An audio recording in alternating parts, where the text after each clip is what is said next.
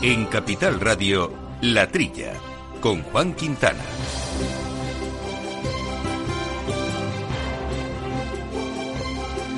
Muy buenos días, gente del campo, y buenos días, amigos del campo y de sus gentes. Bienvenidos a este subprograma de agricultura, de alimentación, de ganadería, de cositas del campo que hacemos con Néstor Betancor armando los controles eh, técnicos, con Marta Vilar dando apoyo en toda la información de actualidad y a la mesa hoy estamos un poco en cuadro porque estamos eh, solo Viviana Fernández de Mesa, que no es poco. Viviana, muy buenos días. Hola, buenos días. Nos han dejado Jesús y Jaime, nos han dejado solos en este programita. Sí, les echaremos de menos y les saludamos desde aquí, que espero que nos están escuchando. Pues eh, veremos, veremos, porque Jaime está en Estocolmo, así que como no se conecte a, a, través de internet, no lo va a poder escuchar. Y Jesús es un fiel seguidor nuestro que seguro de Provincia de Vizcaya tendrá conectada a la radio. Así que efectivamente un saludo para ellos, porque hay varios asuntos que vamos a tratar. Hoy vamos a hablar de cooperativas eh, con Ángel Villafranca, que es el presidente de Cooperativas Agroalimentarias de España. Se celebró hace unos días el Día Internacional de las Cooperativas y aparte hay muchos asuntos de esta de este grupo, de esta forma de gestionar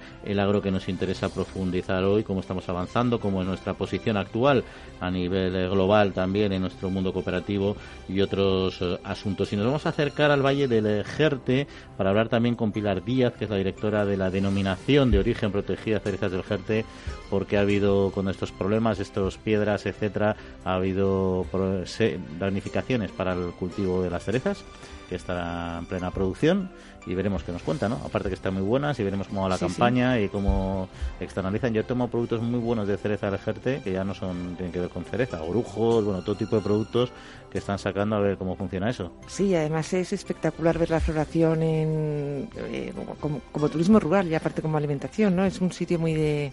Sí, han, creado una economía alrededor de toda la cereza, de, turismo, como tú bien dices, de productos derivados, etcétera. La verdad es que lo están haciendo muy bien, pero lo que no les ha venido muy bien son estas últimas tormentas y estos granizos que han afectado a muchas partes de España, pero hoy en concreto hablaremos eh, con ellos. Y vamos a hablar de seguridad alimentaria, de alimentación con José Ignacio Arraz, que además de un buen conocido de este programa, ha sido con tertulio en nuestro muchos años, es un gran experto agroalimentario y vamos a ver eh, qué está pasando y en qué estado se encuentra la modificación de la Ley General Alimentaria, algo que se puso en marcha pues hace ya casi 15 años y que ahora está en revisión. Veremos por qué y sobre todo eh, qué queremos conseguir con esta con esta revisión. Bueno, esos y otros asuntos que iremos desbrozando poco a poco. Les recuerdo también nuestro correo electrónico para cualquier cuestión que nos eh, quieran plantear, que ya saben muy bien, es la trilla arroba capitalradio.es.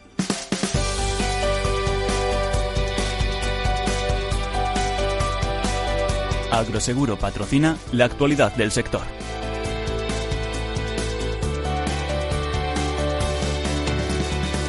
Pues arrancamos haciendo un repaso a la actualidad eh, del sector con Marta Avilar. Marta, muy buenos días. Buenos días. Pues el pedrisco, hay que hablar de él porque ha provocado daños en 100 eh, hectáreas de terreno de cultivo. A lo largo de las semanas se han producido intensas tormentas que han, sido, han ido acompañadas de pedrisco, causando importantes daños en 100 hectáreas de cultivo. El norte y este peninsular han sido las zonas más afectadas. Según estimaciones llevadas a cabo por la Agrupación Española de Entidades Aseguradoras de los Seguros Agrarios Combinados, Navarra y La Rioja, donde las tormentas provocaron un desbordamiento de los ríos, son las comunidades más dañadas. Por su parte, la Unión de Pequeños Agricultores en Extremadura ha informado que la producción de cerezas del Valle del Jerte también ha sufrido importantes pérdidas, afectando a 700.000 kilos de cereza. Y rechazo de los ganaderos europeos al acuerdo firmado por la Unión Europea con Mercosur. Si los ganaderos de España, Italia, Irlanda, Francia y Polonia advierten de los riesgos del acuerdo de libre comercio con Mercosur, que facilitará la entrada de 100.000 toneladas de carne de vacuno procedente de Sudamérica. El sector señala las ventajas competitivas de los productos importados de Mercosur debido a las eh, menores exigencias en materia de trazabilidad, bienestar animal, medio ambiente y sanitarias. La Unión de Pequeños Agricultores también ha denunciado los efectos negativos que tendrá para otros sectores como el de la producción de pollo y lamentan que una vez más los productores y ganaderos vuelvan a ser moneda de cambio en los acuerdos internacionales. Y no dejamos el sector ganadero porque los transportistas arrinconados están por fomento. El transporte de animales vivos presenta unas características diferenciales con respecto al transporte comercial de mercancías. Las jaulas, suministro de alimentos y yacija supone un incremento de tara de entre el 25 y el 38% con respecto al transporte de otras mercancías. Es por ello que el sector solicita al Ministerio de Fomento y también a la Dirección General de Tráfico que el transporte de animales vivos sea considerado un transporte específico. La Asociación Nacional de Transportistas de Animales Vivos, ANTA, está manteniendo reuniones con estas administraciones con el objetivo de abrir el abanico a las 44 toneladas de esta y de esta manera lograr un transporte más eficiente y sostenible. Y finalizamos con el olivo porque el Gobierno aboga por medidas de fondo para el olivar. La pasada semana, miles de agricultores convocados por las organizaciones agrarias GOAG y UPA se manifestaron en Sevilla para reivindicar una mejora en los precios en el sector del aceite de oliva.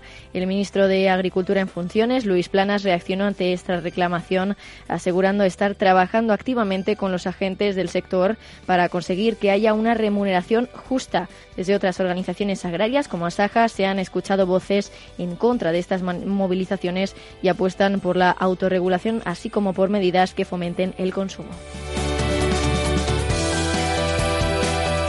Bueno, pues hasta aquí este primer bloque, una corrección, por supuesto, no han sido 100 hectáreas, desafortunadamente, las que han sido afectadas, sino 100.000. Sí, han sido más, han sido bastantes más. Unas poquitas más, si no, no sería, no sería noticiable. Viviana, sobre alguno de estos temas, ¿quieres comentar? Sí, pues empezamos precisamente por este. Según he estimado Agroseguros, aproximadamente se han visto afectadas en los últimos, en los últimos días 100.000 hectáreas de cultivo en algunas ocasiones por, por las inundaciones y en otras ocasiones también los daños han, venido provocados por el pedrisco.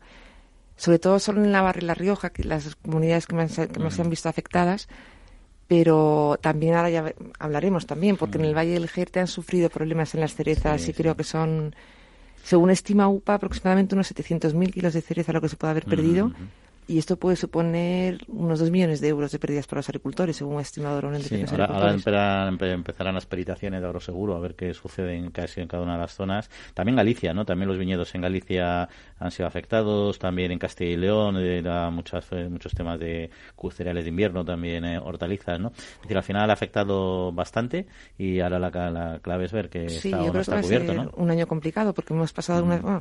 continuamos en la sequía también, mm. porque los daños por la sequía están ahí y además, eh, hay un, habrá un presupuesto, supongo, delimitado por agroseguros. Ahora se, los daños provocados por las inundaciones, supongo que tendrán que hacer o establecer zonas de catástrofe natural o para poder apoyar y, dar ayudas a... Por eso, porque en principio Agroseguro tiene, o sea, si tú estás asegurado y cumple los requisitos de peritación, al final tienes derecho a recibir la, la ayuda. Evidentemente, luego hay otras, en caso de que sea declarada zonas catastróficas, ya entran otras ayudas eh, nacionales para, para, para compensar. No veremos, no sé en qué queda. Lo malo de estas lluvias es que al final son torrenciales, destrozan el campo, pero no, no recuperan acuíferos prácticamente, con lo cual el impacto en la sequía van a tener, eh, va a tener bien poco, ¿no? Oye, y el tema de, el tema de los, eh, del acuerdo de Mercosur, comentamos también en anteriores programas, es, es clave, son 20 años llevamos esperando para que se cierre este, este acuerdo. Realmente los lo comentamos en, otro programa, la rapidez con la que se hace este acuerdo después de 20 años parece que nos ha cogido un poco por sorpresa, ¿no?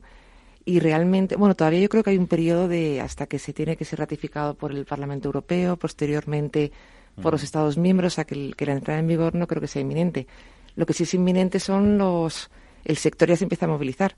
Se han unido los agricultores de, de vacuno europeos, los italianos, los españoles, y realmente yo creo que tiene mucha razón, porque estamos hablando de un de una entrada de unas 100.000 toneladas, por ejemplo, de carne de vacuno y con una trazabilidad que realmente no se sabe muy bien cómo se realiza, qué tipo de productos. Aunque, aunque ellos realmente ahora exportan, o sea, esos, la zona Mercosur exporta a la Unión Europea eh, 18.200 millones de euros en la actualidad. O sea, ya si bien es cierto que globalmente a nivel económico tenemos una balanza comercial positiva con ellos, es decir, nosotros exportamos más de lo que importamos de Mercosur, ese es un poco el problema de lo que ellos quieren, ellos quieren aumentar su, su entrada a nivel global, y no hablo a nivel agrario, ¿no? En cambio, en el sector agrario es justo lo opuesto, ahí importamos bastante más de lo que exportamos. Sí, sí, creo que es el 17% de las... Y ahí está el sector que está preocupado porque dice, a ver si ya, no ya, ya, ya nos mandan bastante producto como para que sigan enviándonos, aumentando las, las partidas eh, con ventajas arancelarias, ¿no? Pero es cierto que al final es una negociación, yo creo que también de industria por sector primario, ¿no? sí, yo creo que las quejas del sector vienen porque, una vez más, eh, siempre es verdad que para las negociaciones hay que ceder en unos temas eh, para conseguir otros, pero una vez más es el sector agrario el que utiliza el que se utiliza como como moneda de cambio, ¿no? También en, el sector del pollo, el UPA también ha hecho una estimación también de los daños que pueden provocar. De todos modos, hombre, hay tiempo, porque son dos años y, tampoco creo que se, se sabe la letra pequeña del, del acuerdo, ¿no? Habrá que saber en qué condiciones entran, etc. Pero el sector del pollo también es, prioritario y Brasil también es uno de los mayores productores mundiales, eh, porque al final los principales problemas nos viene todo Mercosur, pero Brasil eh, principalmente primero tiene sistemas de control que no, no quedan claro que sean eficientes. Hemos tenido, tenido muchas crisis precisamente por exportar eh, carnes en mal estado, carnes adulteradas, carnes que no eran lo que decían ser. eso también ha pasado en España y en Europa, que también ha habido problemas de carnes que luego si eran de caballo Brasil ha sido más, mm, más quizá más más reticente, más reiterativo. También Rusia tuvo problemas con carne que procedía de Brasil hace unos años y bueno, Rusia impidió también la entrada de, este, de las carnes, supuso también sus problemas.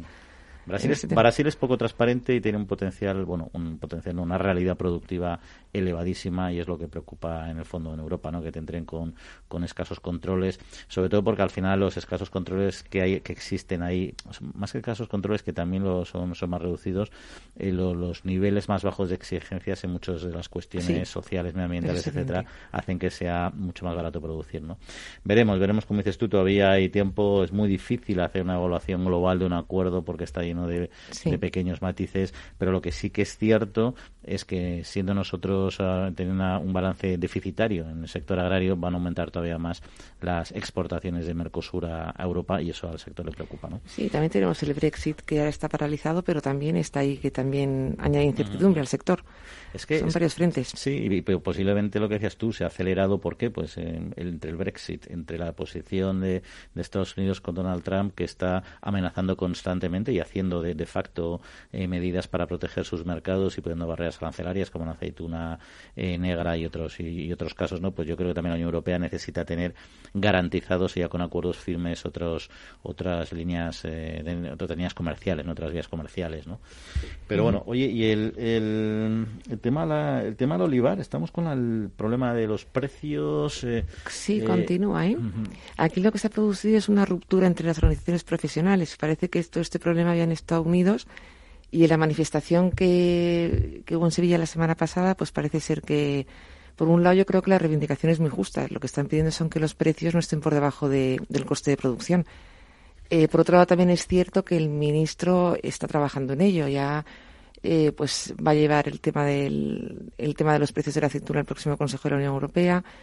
Realmente es complicado, sin embargo. El ministro apuesta mucho por las ayudas al almacenamiento. Bueno, yo creo que apuesta por dos cosas: por las ayudas al almacenamiento, pero esas son medidas de gestión que efectivamente hay que habilitarlas adecuadamente. Y sobre todo el problema que existe es que los precios en los, a los que eh, a partir del cual se pone en marcha en este tipo de medidas eh, son muy bajos. Entonces, al final no, terminan de darles cobertura. No es un tema que hay que Es un tema que, el ministro también habla sobre él, porque realmente tengo entendido que los precios de, los precios de intervención para el almacenamiento privado eh, son de unos precios de hace 20 años. Entonces se habla de actualizar esos precios de forma que no, que no alcance unos niveles tan, tan bajos para que se, para que se desencadene este mecanismo. luego también, yo realmente lo de los precios tampoco lo entiendo mucho. Es cierto que en España ha crecido mucho la producción eh, en esta campaña, pero sin embargo en Grecia y en, y en Italia ha sido relativamente baja. También es cierto que el consumo a nivel, a nivel internacional o, en general del aceite de oliva está estancado y yo creo que tiene razón en este caso el ministro cuando dice que hay que trabajar esto de fondo y aparte de la crisis de la, de la actual campaña hay que ir más, más allá. Yo creo que hay dos, hay dos temas de fondo que hay que resolver. Uno, eh, la organización del sector. Es cierto que es un sector productor que está poco organizado. Tiene incluso, si lo ves hasta con el tema de los seguros, no tiene que ver con el tema de la organización, ¿no? Pero son eh, cultivos que están poco asegurados. Luego el sector está poco organizado para poder gestionar bien la oferta. Al final está un poco indefenso en unos mercados que debían de ser nuestros realmente, porque somos los grandes productores, ¿no? Y el otro es aumentar el consumo. Está claro que si tenemos eh, un mercado enorme fuera de España, en España puede crecer todavía también en los países ya consumidores, pero sobre todo fuera de, esos espacios hay que hacer campañas potentes para, para, aumentar el consumo. ¿no? y es la comercialización, es lo que tenemos, pues, es un tema muy pendiente en el sector, ¿no? El saber comercializar el aceite, el aceite español. Y luego hay un asunto que, que yo, yo voy a saber si lo podemos hablar la semana que viene y traer a alguien que nos lo cuente, porque a mí me, me interesa mucho el tema del transporte, el bienestar eh, animal. Es uno de los aspectos eh, más delicados para el sector ganadero, no solo en el transporte, sino en general en las propias granjas, ¿no? Pero el transporte es uno de ellos, ¿no? Y ellos, eh, o sea, hay, muchas normas, nuestros oyentes ya saben en bienestar animal que son, bueno, pueden parecer desde fuera interesantes, pues que puedan parar cada ocho horas los camiones, que los animales cada cierto número de kilómetros puedan bajar y estirar las piernas, que tengan ventilación, que tengan alimentación. Evidentemente, ventilación la tienen, una buena alimentación la tienen, una buena superficie, metros cuadrados por animal lo tienen. Luego hay otras absurdas como es pedir que se les sube y que se les baje, porque eso en vez de relajar les genera un enorme estrés. Luego lo mejor es que eso no suceda. Pero al final tienen unos, unos problemas aquí en cuanto a, la, tara, a lo, que es el, volumen máximo, el peso máximo que pueden que pueden transportar, que claro, ellos dicen con mucha razón, y es que nosotros tenemos unas limitaciones porque somos animales vivos, somos mercancía viva, ¿no? Es, es, un, es un sector bastante particular y especial.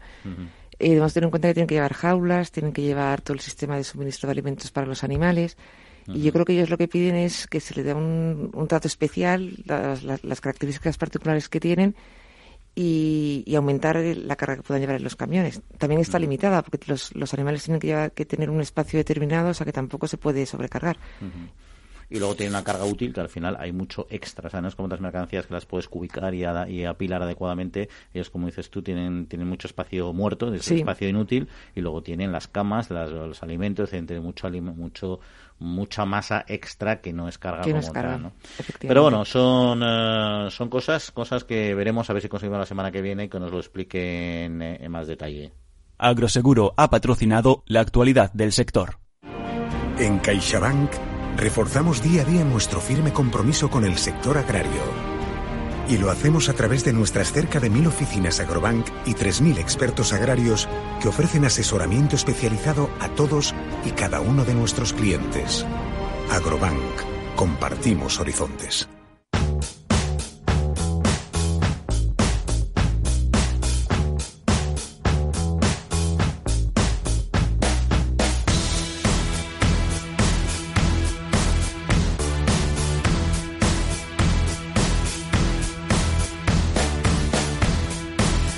Bueno, pues seguimos, seguimos hablando de campo. Algunas otras eh, noticias cortas que serán de su interés, como por ejemplo que Provacuno, a través de las acciones eh, que la emisora de radio XFM ha puesto en marcha en Madrid, promocionará durante el verano la campaña Fans eh, del Vacuno en las terrazas de los hoteles más exclusivos de Madrid. Con esta acción, la interprofesional quiere afianzar a los amantes de la carne de vacuno española, así como dar a conocer distintas formas de prepararla. En estos eventos exclusivos, los asistentes han podido degustar dos de las mejores tapas de la carne de vacuno como y votaros favorita. ¿Cuáles son? El stick tartar o el roast eh, beef. Y España se ha consolidado como un país bebedor de cerveza, así lo ha dejado patente el informe socioeconómico de cerveceros de España relativo al año 2018, que aporta las principales cifras sobre el sector eh, del país. El año pasado el consumo superó por primera vez eh, los 40 millones de hectolitros, una marca récord y una mejora del 1,5% respecto a 2017, que coloca a España como tercer país consumidor de esta bebida en Europa. Bueno, ya decíamos, Vivian, al principio del programa que íbamos a hablar hoy de cooperativas. Se celebró hace unos días, eh, a principio de este mes, el Día Internacional de Cooperativas y eso nos da pie para, bueno, abordar este, esta forma de gestionar eh, el campo y sobre todo ver hacia dónde nos dirigimos. Y para ello tenemos a Ángel Villafranca, presidente de Cooperativas Agroalimentarias de España. Don Ángel, muy buenos días. Hola, buenos días, ¿qué tal? Muy bien, pues aquí vamos a entrar a fondo en algo que usted conoce muy bien, ¿no? Eh, porque en general, de forma general, eh, ¿cómo está la salud de, del mundo cooperativo agrario en, en España?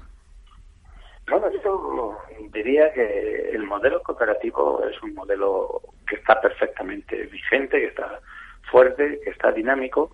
Detrás de nosotros tenemos casi un millón doscientas mil familias que todos los días se levantan para trabajar, para iniciar, para emprender y que al final de los resultados de nuestras cooperativas pues están viviendo.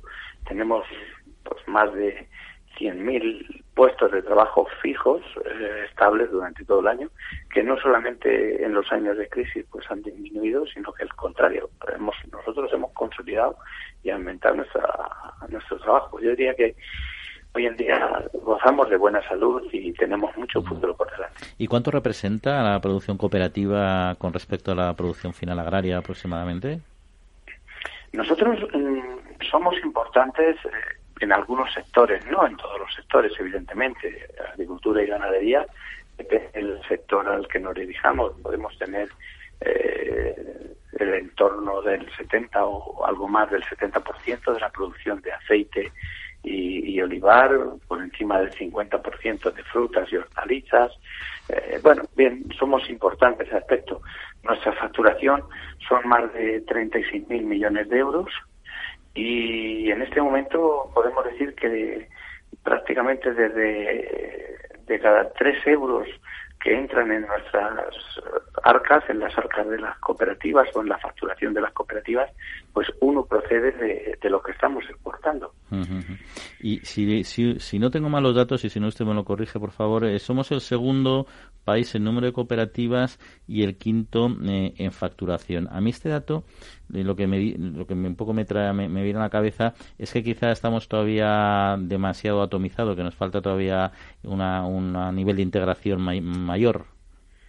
Sí, esa es una realidad. Nosotros siempre presumimos, y, hay que decirlo, de que prácticamente en cada pueblo de, la geografía española pues hay una cooperativa, que eso pues ayuda a estructurar el medio rural, eh, consolidar población, en fin, eh, estamos implantados, no nos deslocalizamos, pero a la hora de la verdad de, de a la hora de, poder acudir a mercados donde están globalizados, necesitamos crecer, necesitamos ser mayores necesitamos tener más estructura. Evidentemente no todos los cultivos, no todos los sectores se comportan igual y, hay algunos en los que una cooperativa de pequeña facturación pues puede ser muy rentable y, moverse con mucha agilidad, pero no es la pauta general. La pauta general es que necesitamos todavía seguir agrupándonos, seguir integrándonos y desde cooperativas alimentarias lo tenemos claro, ese es nuestro objetivo. Porque la administración pública, tanto la europea como la nacional, sobre todo, y la regional, están facilitando que se produzca esta agrupación porque hubo una medida en el anterior, eh, una línea de trabajo importante en el anterior eh, gobierno, no en el actual, que no sé si al final dio los frutos que se esperaba para conseguir esta, esta concentración. Eh, esa medida del Ministerio de Agricultura, como bien dices anterior, está en vigor todavía. Y yo creo que sí ha dado frutos y, y sí ha hecho cambiar las expectativas y cambiar el discurso. Y, y, lo, y lo que cada uno de dentro de una cooperativa pues está pensando que puede generar y que puede y, hacia dónde puede avanzar. Creo que nuestro ministerio, creo que nuestras la mayor parte de nuestros gobiernos autonómicos pues están promoviendo y actuando pues eh, y fomentando pues esa integración y ese ganar dimensión y ganar estructura para poder avanzar. No tanto en la Unión Europea que Ahí, Ángel, estamos perdiendo un poquito, no sé si se puede mover un poquito, hemos perdido la señal, no sé si usted nos sigue escuchando pues eh, parece que hemos perdido. Vamos a intentar eh, recuperar eh, la señal. Mientras tanto, Viviana, no sé sobre este tema. Ese tema, yo recuerdo un poco los datos que siempre hemos comentado, ¿no? Que una cooperativa en Holanda tenía, no, recuerdo si era el 30-40% de dimensión que, que las españolas. No sé, prácticamente tenía. O sea que sí que nos queda, yo creo, dar importantes pasos. A mí me da la sensación de que la iniciativa del Ministerio, del anterior gobierno del Partido Popular, fue muy buena, pero claro ellos no pueden obligar, ellos pueden facilitar, poner las herramientas, hacerse lo más sencillo, pero al final la decisión es del propio sector y la concentración no es fácil, ¿no? El integrarse en cooperativas. yo creo que si no recuerdo mal, el, el, propio programa de desarrollo rural mm. a nivel nacional, prácticamente la totalidad del presupuesto era para apoyar a las cooperativas de, de ámbito supraautonómico, se, se apostó mucho por eso. Lo que no sé es el resultado que ha tenido. Una cosa curiosa que no sé si he escuchado bien, que el 70% de los productores de aceite están eh, son cooperativistas. Y precisamente hemos estado comentando la dificultad y la... Me choca porque hemos estado comentando que, el sector estaba muy eh, muy, automatizado. Sí, muy, atomizado. perdón. Hemos recuperado, perdona Viviana, Ángel. Ángel, eh, ya hemos recuperado, ¿no? Pues y me, quedaba una pregunta por hacerle que sí, por eso me interesaba recuperar un poco la conexión y es en concreto vinculado al acuerdo con Mercosur, ¿no? Que hemos estado aquí comentando en estos eh, programas, en el hoy y en el de otros anteriores. Ir a conocer un poco cuál es eh, la valoración que hace de este acuerdo Cooperativas Agroalimentarias de España. Bueno, yo, yo creo que como ciudadano europeo y en un mundo globalizado, y hablo de ciudadano europeo, no estoy hablando de, agricultor. Eh, en este momento, el, el mensaje que lanza la Unión Europea con un acuerdo tan importante como Mercosur es importante y hay que valorarlo positivamente. Una vez dicho esto, mm, hay sectores de nuestra economía agroalimentaria pues que evidentemente eh, le va a facilitar en los próximos años eh, una posible expansión en esos mercados. Pero también hay otros donde hay que estar alerta y hay que y hay que terminar de realizar mm, de una forma adecuada la negociación. Y me estoy refiriendo pues al vacuno, aunque nosotros no seamos una gran potencia vacuno, pero sí lo tenemos, hay que pensar eh, qué va a ocurrir con nuestros cítricos y bueno pues esa apertura que hay a, ese gran mercado que es el Mercosur, pero no para que nosotros podamos vender allí, sino ellos nos van a vender a nosotros. Eh, en definitiva, por, por sintetizar, creo que es estar vigilantes y lo que tenemos claro en cooperativas es que la agricultura no debe ser para nada moneda de cambio con otros sectores que nos permitan pues abrir nuestras fronteras a, a productos a cambio de que nosotros podamos exportar eh, bueno, pues lo que generalmente hacemos, que eh, son bienes, servicios, productos industriales y que evidentemente nunca tiene que ser la agricultura moneda de cambio. don, Ángel Villafranca, presidente de Cooperativas Agroalimentarias de España, pues muchas gracias por atendernos y hasta otra ocasión. Nada, muchas gracias a vosotros. Un, saludo. ¿eh? Gracias. El Foro Interalimentario trabaja por conseguir los mejores productos con la máxima calidad a los mejores precios, velando por garantizar la seguridad de la cadena alimentaria sostenible desde su origen hasta que los productos llegan al consumidor.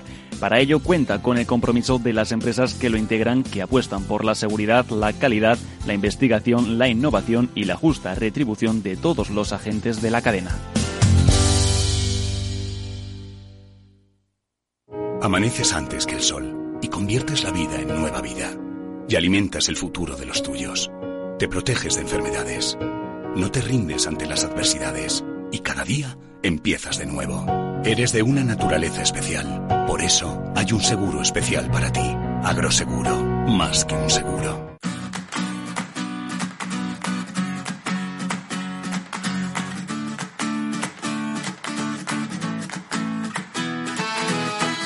Y Marta Vilara nos trae un segundo repaso a la actualidad del sector que arrancamos hablando de la previsión de cosecha en la Unión Europea que tiene importantes caídas en el caso de la colza. Según la estimación de Copa Cogeca, la cosecha de cereales de esta campaña se incrementaría un 7% con respecto a las producciones del periodo anterior y se situaría dentro de la media de los últimos cinco años.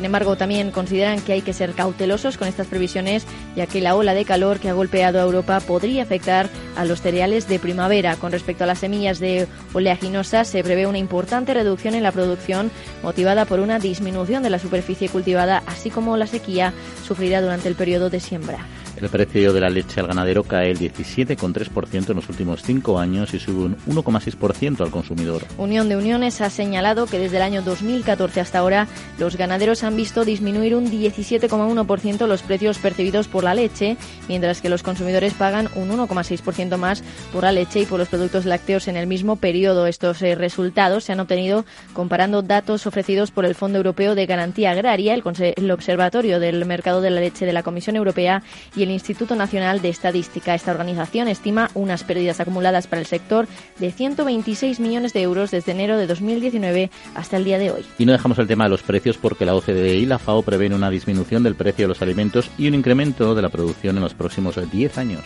Según el informe sobre perspectivas agrícolas elaborado de forma conjunta por la Organización para la Cooperación y el Desarrollo Económico y la Organización de Naciones Unidas para la Agricultura y la Alimentación, el precio de los alimentos disminuirá entre el 1 y el 2% anual en la próxima década. Este informe también augura un crecimiento del 15% de la producción agraria a lo largo del mismo periodo.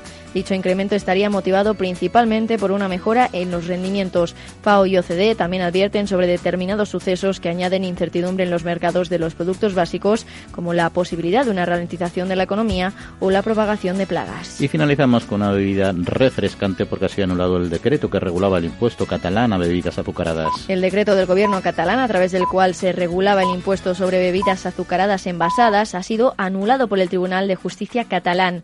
De esta manera ha sido estimado el recurso que había sido interpuesto por diferentes asociaciones de la distribución, así como cadenas de supermercados, comercio y restauración. El Tribunal de Justicia catalán ha considerado el incumplimiento por parte del Gobierno catalán con los trámites previstos eh, previos de consulta, audiencia e información pública necesarios para la aprobación del citado decreto.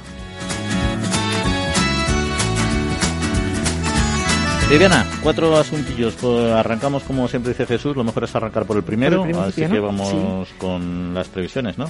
Pues sí, la previsión de cosecha para la Unión Europea que se estima en un 7% más, más alta que la campaña pasada, teniendo en cuenta también que el, año anterior fue relativamente baja porque pues el año pasado fue por la sequía. Y sin embargo, bueno, dato curioso sería que sube el trigo blando, el, la cebada, el centeno y el maíz, sin embargo el trigo duro baja. Lo que sí advierten que, claro, que todavía tenemos la ola de calor en, el, en Europa y tampoco sabe cómo va a afectar. Y en el caso de las oleaginosas, pues, eh, claro, todo, todo afecta. Se espera una disminución, eh, en parte por la sequía en, en los momentos de la siembra, pero también en los límites que se han puesto al biocombustible ha hecho que también disminuya de forma importante la producción, sobre todo de colza porque sin embargo el girasol eh, ha aumentado ligeramente las hectáreas de girasol cultivadas en Europa. Y luego habla también de lo que es la, en relación precisamente con estos límites que mencionas, ¿no? Eh, con lo cual se produce menos, se necesita menos materia prima para biocombustible, pero se aumenta lo que llama el sector la deforestación, la deforestación importada, ¿no? Que entiendo que es importar esos biocombustibles, con lo cual de alguna manera estás favoreciendo la deforestación para, para cultivar y poder producir en otros espacios económicos, ¿no? En fin, el tema de los combustibles, aquí hemos tratado mucho en este programa, es un tema también de delicado y con muchísimas aristas, pero, pero bueno, ya tendremos tiempo de volver a, retomarlo. Oye, la leche, seguimos la leche, la leche es la leche en el sentido figurado, porque seguimos ahí con precios eh, que caen y sin que repunte el consumo en exceso. Fíjate que se intentó, se procuró, eh, cuando, cuando, se, cuando se eliminaron las cuotas lácteas, se, hicieron o se pusieron instrumentos eh, para, para que el aterrizaje fuera suave y no fuese muy... Pero realmente es un sector que no despega. Fíjate, desde luego que, que caiga el precio del ganadero un 17,3%, ya no es que suba, es que baje. Y, y, y al consumidor, se, vamos, yo, yo, yo creo que las cifras son francamente desoladoras. No sé yo qué solución podría tener a ver, yo creo que ahí pasa como con todo. Está haciendo un, esfuerzo muy importante la interprofesional, el sector en general, en aumentar el consumo, porque también hay una línea eh, social, una, que una tendencia social que está favoreciendo o promocionando el que no se consuma leche, porque dicen que tiene grasa, etcétera, y, otros simplemente por cuestión de veganismo, que no quieren consumir nada vinculado a animales. La realidad, eh, al menos los nutricionistas, como siempre, dicen que consumido en las proporciones adecuadas es un alimento no solo recomendable, sino necesario. ¿A ti no te suena que, que te decían, sí, a mí en mucha época me decían, a ver, somos la única, la única especie que bebe leche, pues será, lo haremos mal, porque ningún animal bebe leche cuando ya ha dejado no, yo recuerdo que tenías que beber leche para crecer, ¿no? Si no bebes leche no creces. Eso al principio, pero luego era, como que, que, comer, tomar leche mayor era antinatural porque ningún animal lo hacía. Digo, pero es que nosotros no, no somos, hemos evolucionado un poquito más que otras especies, con todo el respeto a los perros, los gatos y el resto de la fauna que tanto nos gusta, ¿no? Y la leche pues bien consumida, pues es, es un alimento, ¿no? Tienen, tienen que ir a eso, ¿no? Es un sector complicado de todos modos, porque la recogida de la leche tiene que realizarse en dos días, tienen el propio ganadero lo tiene complicado también para poder negociar, ¿no? Y, poder estar fuerte en las negociaciones. Y, está muy atomizado porque hay zonas Castilla y León que sí que están muy concentradas y tienen cierto poder, pero te vas a la cornisa cantábrica, que es donde está la gran producción, que la tienes sobre todo en Galicia, pero también Asturias y Cantabria tienen un peso importante y, la verdad es que ahí son muy atomizados, ¿no? Entonces al final tenemos el debate de siempre, ¿no? Al final, eh, si promueves la concentración, estás eh, cargándote el tejido rural, digamos, económico rural, con lo cual perjudicas a las comunidades rurales, pero aumentas la eficiencia. Con un mercado global en el fondo se está tendiendo a aumentar la eficiencia, salvo que des ayudas complementarias para mantener eh, eh, artificialmente producciones económicas que realmente no serían competitivas en el mercado, ¿no? y esto es un poco lo que lo que puede pasar. Tú, al final los precios te pueden bajar de la leche, no es problema, siempre que las estructuras productivas sean eficientes. Entonces puedan asumir, pues sean tengan economía a escala, pero si no tienes economía a escala y bajar los precios a, la empresa la hundes, ¿no?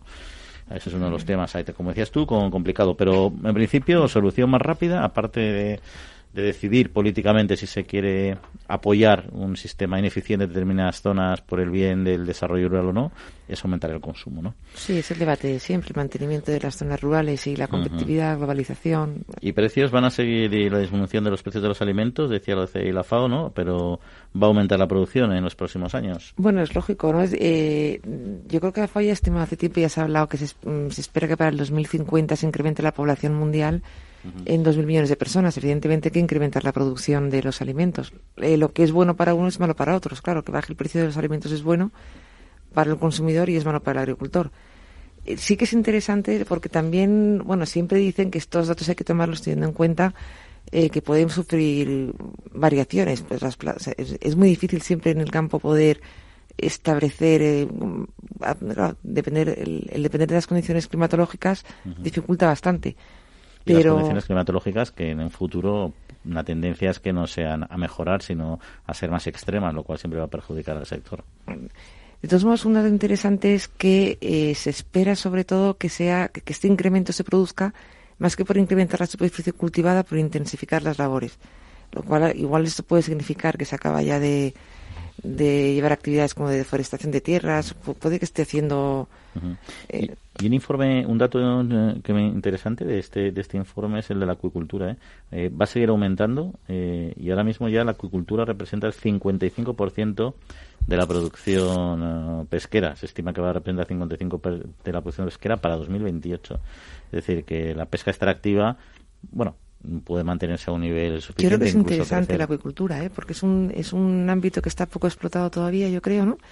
Y con, con el problema que hay de sobrepesca, el mantenimiento de las, de las poblaciones de peces, yo creo que, que es interesante el, el, también. Si es que la población está, está aumentando, hay que, hay que aumentar los alimentos, la producción de alimentos y hay que mantener también las condiciones del medio ambiente para que sea sostenible, la palabra que se repite, ¿no? Y además la FAO y la OCDE también han advertido de, de, que se va a ralentizar la economía mundial. Ellos se consideran tienen muy en consideración lo que está pasando entre China y Estados Unidos, que ya veremos en qué queda. Yo creo que tampoco va a pasar a mayores porque no les interesa a ninguno, ¿no? Pero también consideran que nuevas plagas, eh, hablan de la peste porcina africana, pero es que es una plaga muy, esa es una enfermedad muy antigua, pero un poco el miedo a las, a, las nuevas plagas y eso está generando también incertidumbre sobre sobre, el futuro alimentario. Pero tampoco se puede perder de vista las, las tradicionales, porque al, al incrementar el comercio, el movimiento de mercancías y todos esos aspectos, siempre es mucho más fácil la, la propagación de las plagas. A, pesar de los controles y las medidas que se tomen, siempre es muy complicado, ¿no? El 100% de seguridad nunca existe. El mundo global claramente tiene esos riesgos y tiene riesgos de, pero no solo las que se trasladan de un lugar a otro, sino también la que, sino también las que, las que pueden aparecer nuevas, ¿no? Pero en fin, vamos a, bueno, nos vamos a dejar ahí un poco aparcado el tema que quería hablar del impuesto catalán de bebidas azucaradas porque tenemos a nuestro a nuestro siguiente invitado eh, para hablar de alimentación también. Es un experto en seguridad alimentaria, más muy conocido el programa porque ha estado con nosotros de contertulio muchos años, don José Ignacio Arranz. José Ignacio, muy buenos días y bienvenido otra vez aquí a la trilla. Eh, un placer estar con vosotros. Fenomenal. Oye, pues mira, eh, quería. te voy a llamar Nacho, ya nos conocemos hace tiempo, que te voy a quitar el don, no porque no te lo merezcas, sino ya por. ahí está, ahí está, ¿no? Eh, la, la ley la ley general alimentaria eh, se aprobó hace, yo creo que fue 15 años, ¿no? Se puso en marcha y ahora parece que se está revisando, ¿no? Y quería un poco que nos contaras tu visión como experto en este tema. Primero recordar a los oyentes por qué se, por qué surgió esta ley, cuáles son sus orígenes y qué se ha conseguido, qué se ha conseguido con ella. Bueno, pues muy brevemente eh, todos tenemos en mente que los últimos años del siglo pasado, que parece que es muy lejos, tuvimos varias crisis alimentarias concatenadas, a veces más de opinión o de confianza que crisis verdaderamente sanitarias, Pero bueno, pues despedimos el siglo con una situación muy mala, con el tema vacar locas a la cabeza y con una, con una quiebra de la credibilidad en todo lo que tenía que ver con la seguridad en la alimentación. Era desconfianza al consumidor hacia quien producía alimentos, hacia quien transformaba alimentos, hacia quienes controlábamos alimentos desde el control oficial. Y bueno, pues eso no era exclusivo de España, pasaba en toda la Unión Europea. Y lo cierto es que durante muchos años había habido una batería de normas con la que se trabajaba razonablemente, pero teníamos lagunas. Y ahí el legislador comunitario tuvo un ejercicio bastante inteligente, y es que empezó a ver, a revisar qué es lo que estábamos haciendo tan mal, y a sacar una serie de conclusiones y unas propuestas de soluciones. Y eso fue el libro blanco, el famoso libro blanco de la seguridad alimentaria. Como el libro blanco no tenía capacidad normativa, pues había que plasmarlo en algo que fuese de obligado cumplimiento. Y esa es la famosa General Food Law, la Ley General Alimentaria, que es el reglamento 178-2002, con el que hemos vivido como libro de cabecera razonablemente durante estos últimos 12, 15 años. ¿Qué eh, ocurre? Sí, sí, perdón, perdón, Juan. No, no, no, te iba a preguntar una cosa, pero bueno, te, meto una cuñita y luego continúas. Mira, la, EFSA, la Autoridad Europea de Seguridad Alimentaria, que yo creo que ahora es una institución clave para las garantías eh, al consumidor, ¿surge en aquel momento o era ya previa? Sí, no, no, no, surge en aquel momento y precisamente surge porque tú recordarás que cuando se estaba gestionando la crisis de las vacas locas eran relativamente frecuentes los, las colisiones de opinión entre el comité científico francés y el comité científico inglés y el comité científico alemán. Entonces Bruselas creó en aquel momento una especie de comité de coordinación para salir del paso, pero verdaderamente estábamos pidiendo a gritos un evaluador del riesgo centralizado. O sea, que, que no entrásemos en ningún tipo de politización o de ver el mismo elefante desde distintos prismas, ¿no? Y, a EFSA se le da vida con aquello. El reglamento aquel de 178-2002 dio base legal a cosas que ya hacíamos. Nosotros habíamos hecho principio de precaución toda la vida, pero no teníamos una base legal positiva, ese reglamento nos la brindó. Teníamos la red de alerta desde el año 1987, pero no tenía una base legal seria y ese reglamento nos la brindó. Pero lo que no teníamos era un evaluador del riesgo alimentario centralizado para toda la Unión y eso fue la EFSA.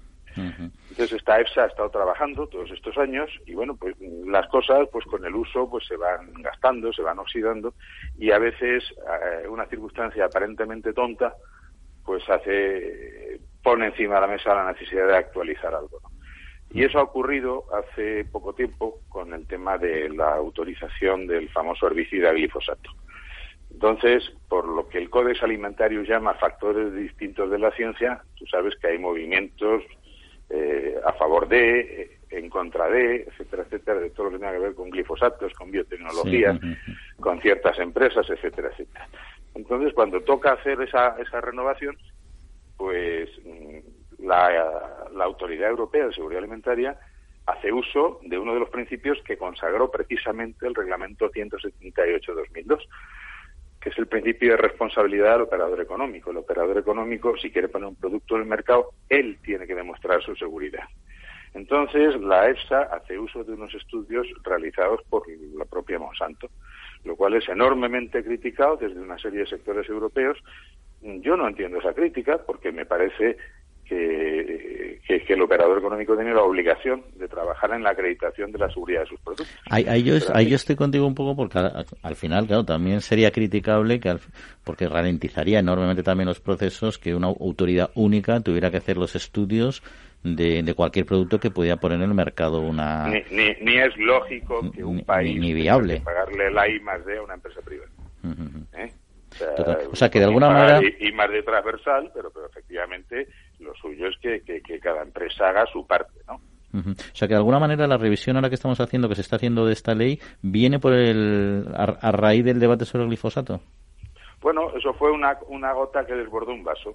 Entonces eh, se empiezan a cuestionar una serie de una serie de aspectos relativos a la capacidad evaluadora de la Agencia de Seguridad Alimentaria, porque además ya que se le criticaba que trabajase con, determinados estudios de evaluación elaborados por la propia Monsanto, se decía, bueno, es que además eh, esta agencia tiene una gobernanza muy discutible.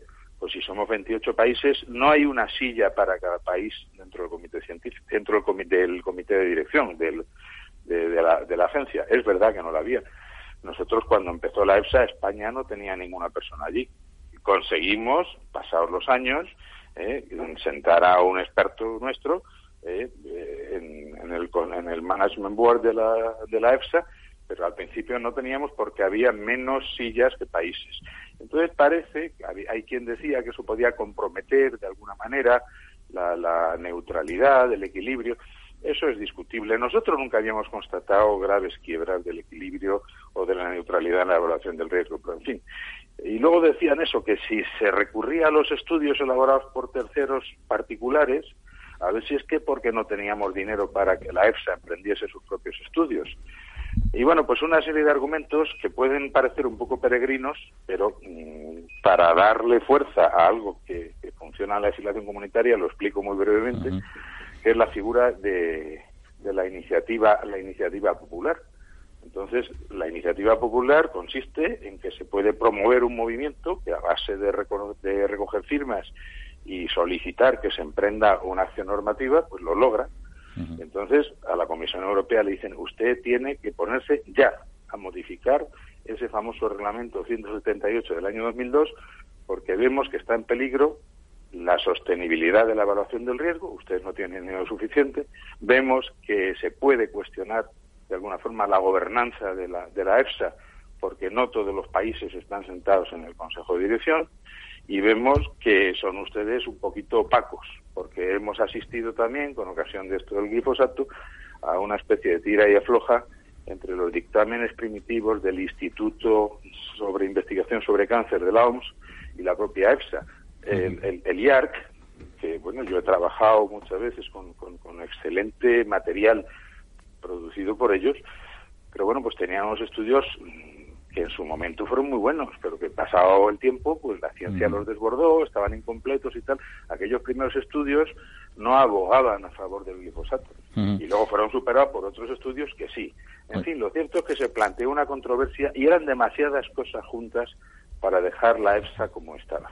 Oye, y Nacho, pues ¿va, a haber más recursos eh, con esta nueva, o se prevén más recursos económicos para todo el tema de seguridad alimentaria, etcétera, con esta nueva ley? Sí, sí. La, la, la nueva ley tiene varias cosas buenas.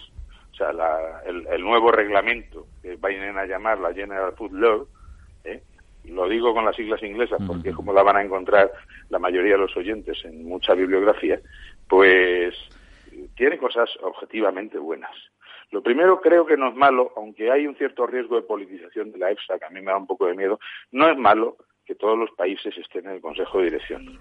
Eso para primeras medidas. Y no que tengamos que esperar a ver que deje de sonar el saxofón y entonces cambien las sillas y nos toque sentarnos a nosotros, como nos ha pasado, que nos tiramos pues desde el año 2004 hasta el año 2014 sin tener una silla para nosotros. Pero bueno, eh, eso está bien. Y una cosa que está muy bien es que si va a haber más fondos, pues eh, esos fondos no se van a destinar directamente a que la EFSA se dedique a hacer estudios por sí sola, que también puede ocurrir, sino que sobre todo se van a destinar a un, esquema de trabajo que empezó ya en los años 80, eh, que es la cooperación científica, y es promover estudios multicéntricos implicando a los Estados miembros. Eso quiere decir que nosotros a lo mejor podemos subirnos al carro de determinados estudios y conseguir una cofinanciación que antes no existía. Entonces, así sí queremos participar en la de comunitaria. ¿Y cuándo se prevé que pueda estar eh, cerrada esta nueva regulación? Hombre, acaban acaban de acaban de aprobarla. Eh, mm. el, mes de junio eh, ha ido a, me parece que ha sido en junio, cuando ha, sido, ha ido a Consejo de Competitividad y ya formalmente allí se ha producido la adopción. Entonces todavía no ha sido ni publicada en el diario oficial de la Comunidad Europea, de la Unión Europea. Una vez que se una vez que se publique el reglamento no hay que transponerla y habrá que pensar, ahora estrenamos comisión y bueno, pues habrá que ver las nuevas líneas presupuestarias, pero efectivamente está claro que la EFSA va a tener más dinero para para investigar y para implicar a los países en esas evaluaciones del riesgo y además van a cambiar su política de, de comunicación del riesgo en aras de una mayor transparencia. Yo creo que ahí es importante que la Comisión Europea le deje a la EFSA hacer su parte ¿eh? y que no entren en contradicciones, como ya hemos padecido todos. Estoy pensando, por ejemplo, en el mercurio en pescados o cosas así, cuando EFSA decía una cosa y la Comisión decía otra. Entonces, al final, los Estados miembros teníamos que lidiar un toro absolutamente desbocado. Pues ahí está, una buena noticia en todo caso. José Ignacio Arranz, experto en seguridad alimentaria, aquí, un buen amigo del programa. Pues muchas gracias y hasta otra ocasión. Un saludo. muchas gracias, Juan. Un abrazo. Foro Interalimentario es una asociación sin ánimo de lucro que agrupa empresas punteras del sector agroalimentario que trabajan con más de 22.000 pymes y productores primarios. Las empresas del foro sustentan más de 90.000 puestos de trabajo y destinaron casi 200 millones de euros a actividades de investigación e innovación y al desarrollo de nuevos sistemas de producción alimentaria.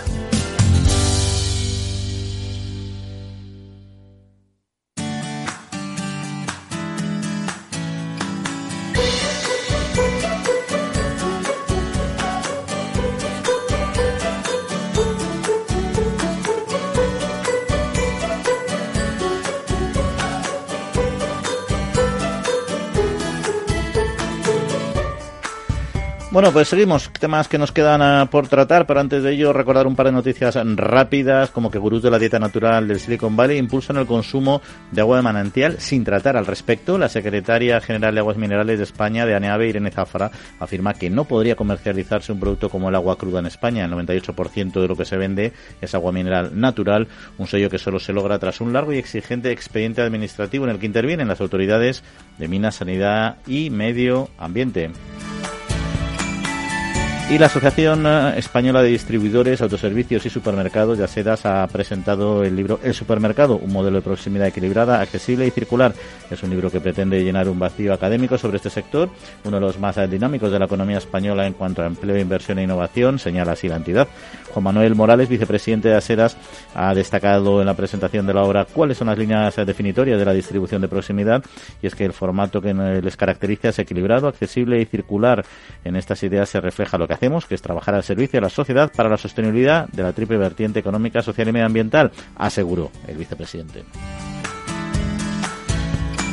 Y dicho esto, nos vamos a ir eh, hasta el Valle del Jerte, como ya les comentábamos, eh, porque no solo nos gustan mucho sus picotas, no solo nos gusta mucho su turismo, sus productos derivados, pero también nos gusta preocuparnos cuando las cosas eh, no van tan bien. Y me refiero sobre todo a las últimas lluvias, los granizos que parece que también les han afectado en este territorio. Y antes de entrar a hablar de, del producto como tal, queríamos ver qué tal les iba en este asunto con Pilar Martínez, que es la directora de la denominación de origen protegida cerezas del Jerte. Pilar, muy buenos días.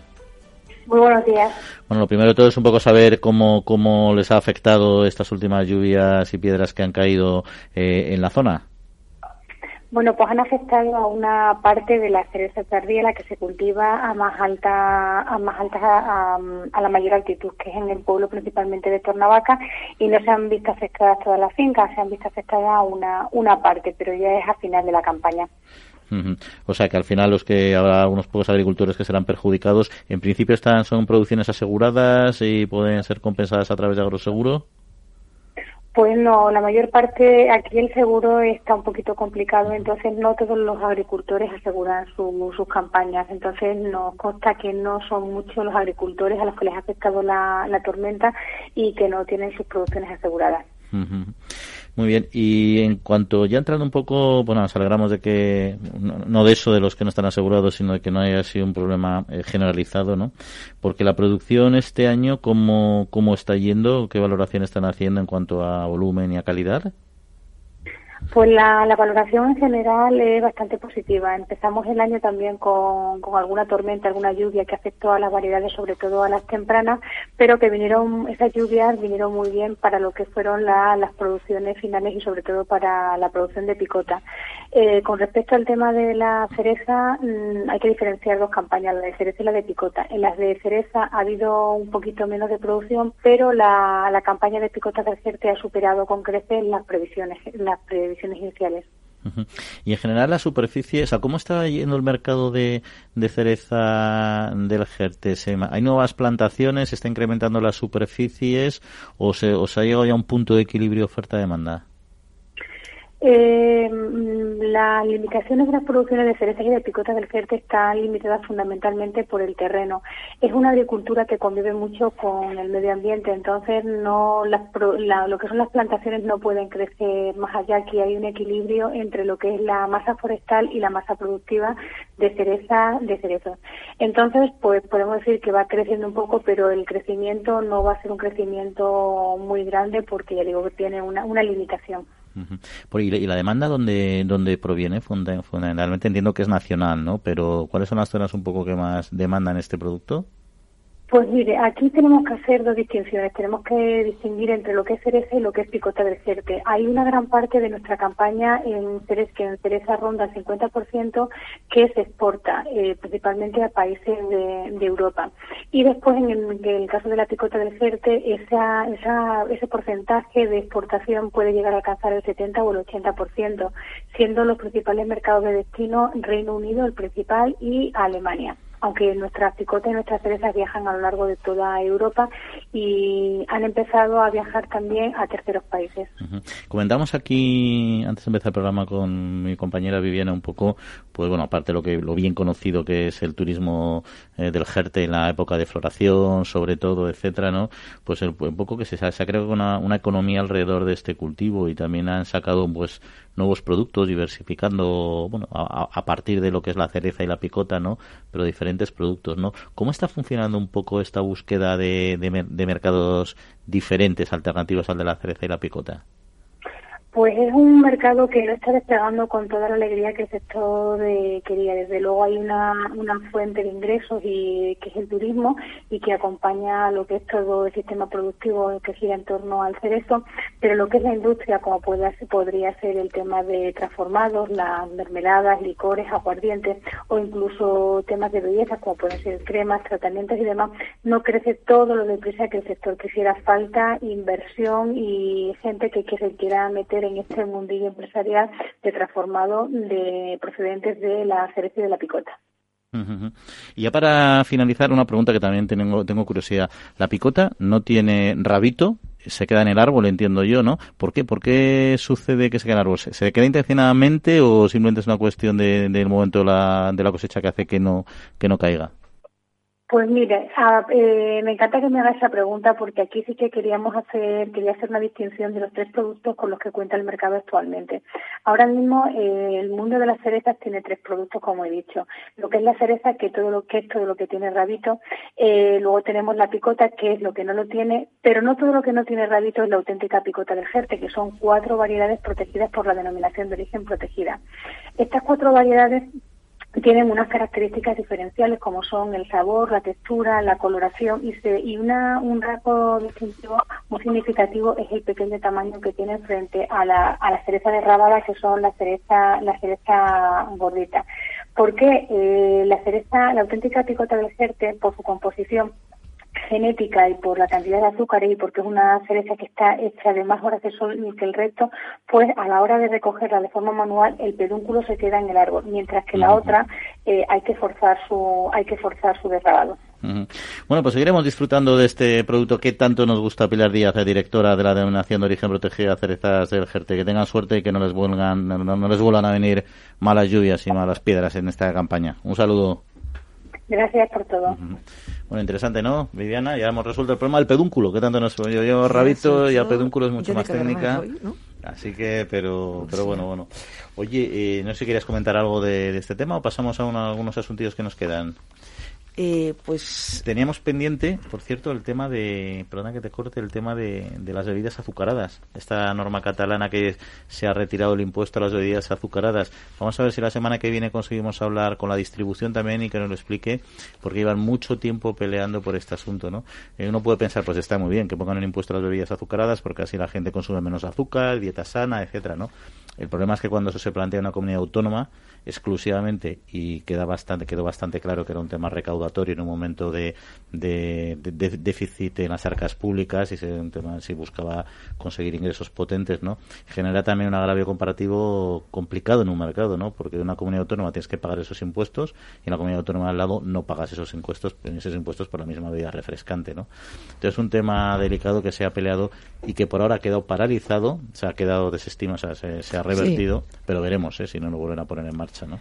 Bueno, en principio ha sido más bien por un, un, tema de forma, ¿no? Que no se presentó en, las, en, en un momento adecuado más que de fondo, ¿no? Efectivamente, por eso yo me temo que me temo que van a volver a la carga con este asunto. Pero bueno, también, bueno, en Cataluña la situación económica no ha mejorado mucho, la verdad, y no sé si continuarán. Oye, los españoles consumimos de media nueve kilos y medio de fruta al año, de los alimentos más ingeridos, eh, según señala el informe de consumo alimentario en España 2008, eh, ¿no? Eh, en tercer lugar se sitúa la leche, consumimos 69,8 kilos. Mira, antes hablábamos de que ha bajado el consumo. Ha bajado, pero sigue siendo un gran un gran consumo y también las frutas y hortalizas no están en un nivel muy alto no eh, te parece suficiente no suficiente eh, mucho poco muy bien todo bien. Ya está no por cierto la dieta mediterránea no es un concepto acuñado en España hay que decirlo. Se alimentaron unos americanos. Ya entraremos en detalle la próxima semana ¿no? sí, sí. Bueno, nos tenemos que despedir. Muchas gracias a Néstor Betancor por mando los controles técnicos. Viviana, que pase muy buena semanita. Gracias también. Y a para todos. Todo el resto que disfruten. Buena semana y en siete días volvemos a estar con ustedes. Un saludo.